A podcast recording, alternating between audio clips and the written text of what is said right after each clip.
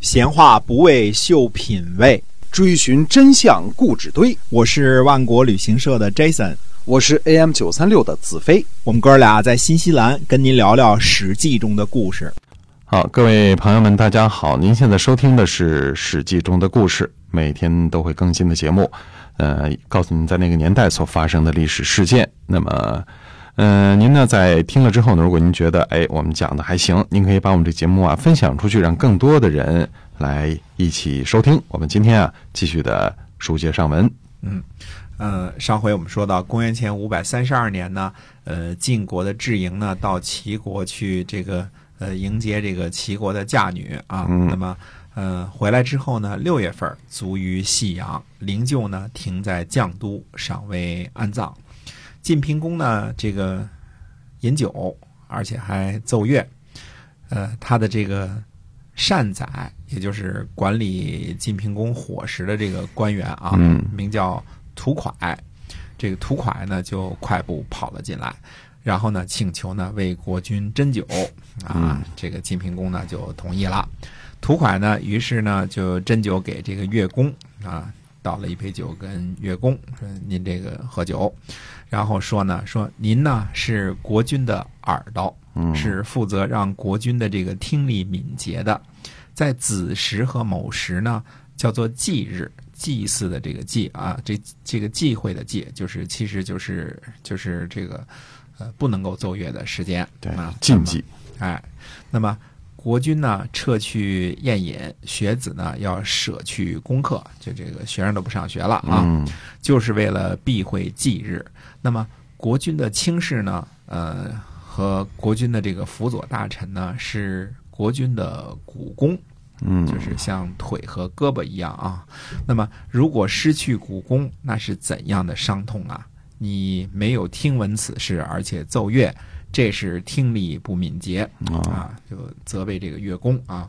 又给这个宠臣呢叫做毕叔，这个给这个毕叔呢斟酒，让他喝酒啊。喝完了酒之后说呢，说你呢是国君的眼睛，是要让国君眼睛明亮的。啊，嗯那么呃，这个服饰服饰啊，就是服装啊，是为了表达礼的，礼呢用来形式，事物呢都有它自己的这个本来的样子。现在国君的这个样子啊，它就不像国君，你不指出来，这就是让眼睛不能够明亮。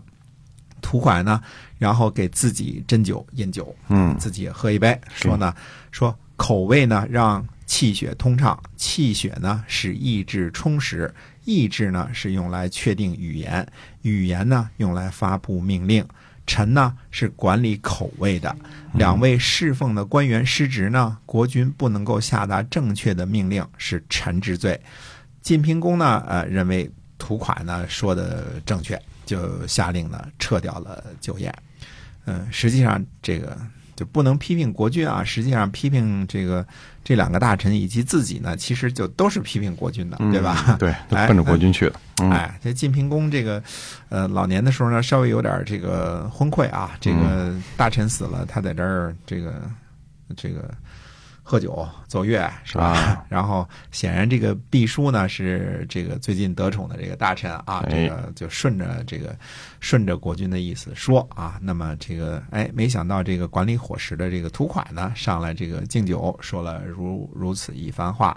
这个原来这个晋平公啊，准备任用自己宠信的大臣，应该就是这个毕叔啊。嗯因为屠蒯这个进谏这件事情呢，就悔改了啊。这年秋天八月呢，呃，让智莹的儿子荀立担任了夏军佐，呃，这样呢才保住了这个智家呢这个六卿之一的位置。嗯看来这个如果不是这个屠蒯进谏的话呢，可能呃夏军佐也就是六卿之一，就是这个毕叔的位置了。嗯，对，就没老有智家就没什么戏了。对没治世的事事儿了哈。哎对嗯因为这个荀立担任的只是夏君佐嘛，夏君佐已经是六卿之一的最，呃，第六位了，对吧？夏君佐对就最是小的这位最小的这个了，哎嗯，那已经是排行第六了。如果是升或者降呢，这个肯定也都是在这个职位上，对吧？嗯那么公元前呢，五百三十二年的秋天七月初三，晋平公卒啊。这个刚才我们说的是，呃，五百这个五百三十二年这一天啊， 532年哎嗯这个晋平公呢就没了。七月初三，是吧哎，七月初三，哎，当时这个《左传》是记载的非常的清楚的啊，哪哪年哪月都记得很清楚。郑简公呢就去晋国，晋国人呢辞谢，呃，国君族呢是不需要其他国家的国君前往吊唁的，所以晋国人呢就辞谢了郑简公。郑国的这个子大叔游吉就前往晋国，嗯，因为国君不去，大臣得去嘛。九月份呢，呃，鲁国的这个叔孙若，还有齐国的国若，还有宋国的呃华定，还有魏国的北宫喜，郑国的子皮啊、叫憨憨虎啊，就是夷人啊，嗯，以及许国、曹国、莒国、邹国、薛国、杞国、小邹国的大夫呢，前往晋国。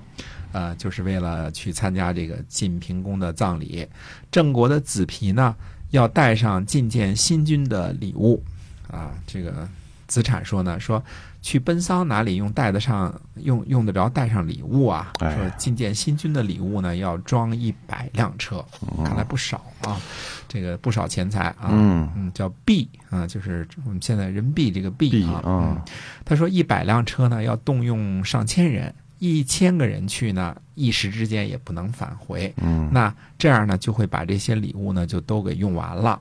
说几次派千人的队伍去送礼，哪有不亡国的呀？嗯对吧？看来礼很重啊。对但是子皮呢，坚持要带礼物去。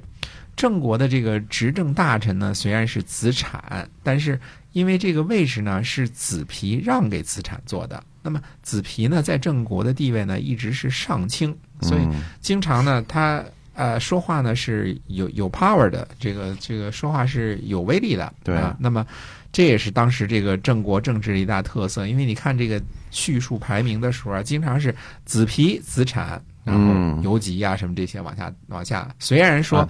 名义上，子产是执政大臣，嗯但是对子皮呢，也是呃，还是相当尊敬的，因为他还是上卿嘛。呃，嗯这是郑国当时政治的一个很大的一个特色啊。啊，就是按照这个实际的这个权利，就是啊就是嗯说，怎么说呢？这个老贵族呢，还是讲究这这些个东西，因为子皮的爸爸就是执政大臣嘛。对然后下来应该是到子皮了，但是子皮呢，把这个位置呢让给子产了。嗯哎，是这么回事儿。那么，呃，这个因为是憨氏嘛，这个这个，所以是当时的这个大族。呃，所以这郑国非常有意思， 非常有意思这个贵族政治啊。嗯是等到安葬完了这个晋平公之后呢，诸位大夫呢就要求呢觐见新君，这个有有新的这个国君了嘛？那么呃，鲁国的这个公孙弱呢就说呢，他说这是不合周礼的，晋国应该不会答应。果然，晋国呢就派书相呢，呃，这个替这个新君晋昭公呢就辞谢大家，说呢。诸位大夫的任务呢已经完成了，就是来就是参加葬礼的嘛，对吧？对已经完成了。那么呃，又下命令呢，说要建孤，这是书相以这个晋昭公的语气说的啊，说孤呢现在穿着丧服，如果穿着新衣服这个见诸位呢，那么丧礼呢还没有结束呢，嗯如果穿着丧服见呢，那就是接受两次吊唁，诸位大夫这个何以担当啊？呃，就都辞谢不见了。啊都不行，哎，那么，子皮带的这个礼物呢，在晋国果然就都造完了，嗯嗯，把这个见着新君，也没送上去，对吧？结果都钱都花光了，哎，对对了，嗯那么子皮回来之后呢，就对子羽说：“他说这个不是知道有困难，而是困难的呢是如何执行。”他说嗯：“子产呢是有智慧的，哎我呢是不足的。”他觉得不如子产啊，嗯他说《尚书》里边说呀，说呃，欲拜度，纵拜礼，就是在说我呀。说夫子，呃，就指子产啊，说知道法度和周礼，我呢放纵了自己的欲望，不能够克制自己。哎，这个子皮呢还是很很很这个很知道反省啊，这哎个这个反省一下啊。那么其实呢，这个呃，我们说这个时期呢，还是跟大家说呢，就是呃，就是五百三十三、三十四、三十二这几年啊，其实是还是在大家享受着这个。呃所谓的弭兵之谋以以后的这个和平的时期，对吧？尽管有些个呃这个那个的事儿事儿啊，但是相对来说呢，这个至少北边的这些诸侯呢，还是没什么大的事情，没动干戈，对吧？对也没有没错打仗啊，是的还是不错的。哎，但是在公元前五百三十二年的夏天呢，齐国发生了一次动乱。哟，哎，齐国又乱了哈。哎，嗯，那么要想知道这个齐国这次动乱是怎么回事呢？咱们下回再跟大家接着说。好，我们今天啊，就这个《史记》中的故事呢，先跟大伙儿聊到这儿。感谢您的收听，我们下期再会，